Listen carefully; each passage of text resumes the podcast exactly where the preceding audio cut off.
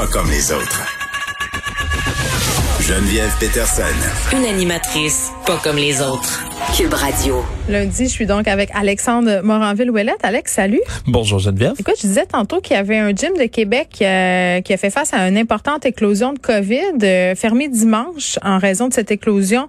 Mega Fitness Gym était de nouveau ouvert aujourd'hui après une désinfection systématique. Je comprends-tu bien qu'est-ce qui est en train de se passer là? Oui, ça serait réouvert, mais là, c'est parce qu'on parle pas juste d'une petite éclosion. Hein? On parle de quarantaine de personnes qui auraient fréquenté donc le Mega Fitness Gym de Québec dans les dernières semaines. La santé publique invite tous les clients qui sont allés depuis le 14 mars à subir Québec, un test de dépistage. À Québec, c'est, ça a été rouvert avant nous. Là. C'est ça qu'il faut spécifier. Oui, parce que des fois, ça devient mêlant, les zones. tout C'était déjà en zone orange, donc ça avait été réouvert. Mais là, on dit au moins 40 clients et 5 employés de l'établissement, donc qui sont touchés, qui ont été déclarés le positif, pas juste sous analyse, déjà positif. Il y aurait également quelqu'un qui aurait été dans un, dans un, euh, juste à côté, il y aurait une autre installation, là, donc de santé, le nutrition, sport, fitness. Il y aurait également des employés de cette boutique-là, on dit pas combien, qui seraient touchés eux aussi. Ça se prédit, comme plus. on dit en bon québécois. Ouais. Puis évidemment, ça serait des cas liés à un des variants, donc beaucoup plus virulents, qui se déplacent beaucoup, beaucoup plus, qui se propagent beaucoup plus. Donc,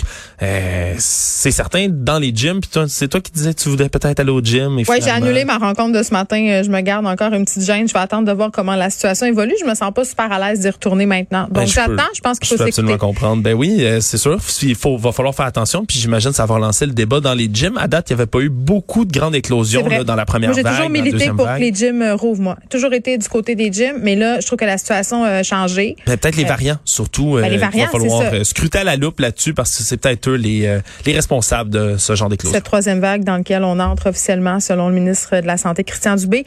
des nouvelles du canal de Suez qui a été débloqué ce matin, mais des nouvelles de Quenon, surtout par rapport à cette saga, euh, j'ai envie de dire maritime. la beauté que ça, dans le fait de suivre QAnon, c'est qu'il y a toujours de la nouvelle. Peu importe ce qui se passe dans l'actualité, ça va toujours être de près ou de loin lié à cette espèce de complot euh, mondial de cabale sataniste. Oui, la secte des pédophiles. Ouais, mais là, dès que le, le, canal avait été bloqué, à cause du nom du bateau, entre autres, son call sign qui était H 3RC, donc les initiales de Hillary Rodham Clinton, si tu suis bien? Oui. Le fait que c'est la compagnie Evergreen, Evergreen qui était le nom de code d'Hillary Clinton Attends, je prends des parce était à la Maison Blanche. Oui. Mais il avait déterminé que à cause de tout ça, dans le bateau, il va y avoir des enfants prisonniers pour le trafic mondial sataniste pédophile. Et là, comme le bateau s'est remis avancé et qui est sorti de là, la déception, la consternation sur Telegram, Gab, ben parce que ils sont partis, on n'a pas réussi à sortir les enfants. Mais pourquoi ils sont pas allés sauver les enfants Ben les gens de QAnon se réjouissaient du fait qu'on ait arrêté le bateau, se disaient enfin quelqu'un va faire quelque chose, le bateau on va s'ouvrir, on va sortir des légions d'enfants de, de, de ses entrailles. Ouais. Bon, c'est disons c'était quelque chose. Ces gens-là ont besoin de prendre leur Nescafé, leur vitamine, de profiter du soleil, euh, de lever de la fonte. Alexandre Moranville-Ouellette Merci. On t'écoute dans quelques instants avec Mario Dumont. À demain, tout le monde, 13h.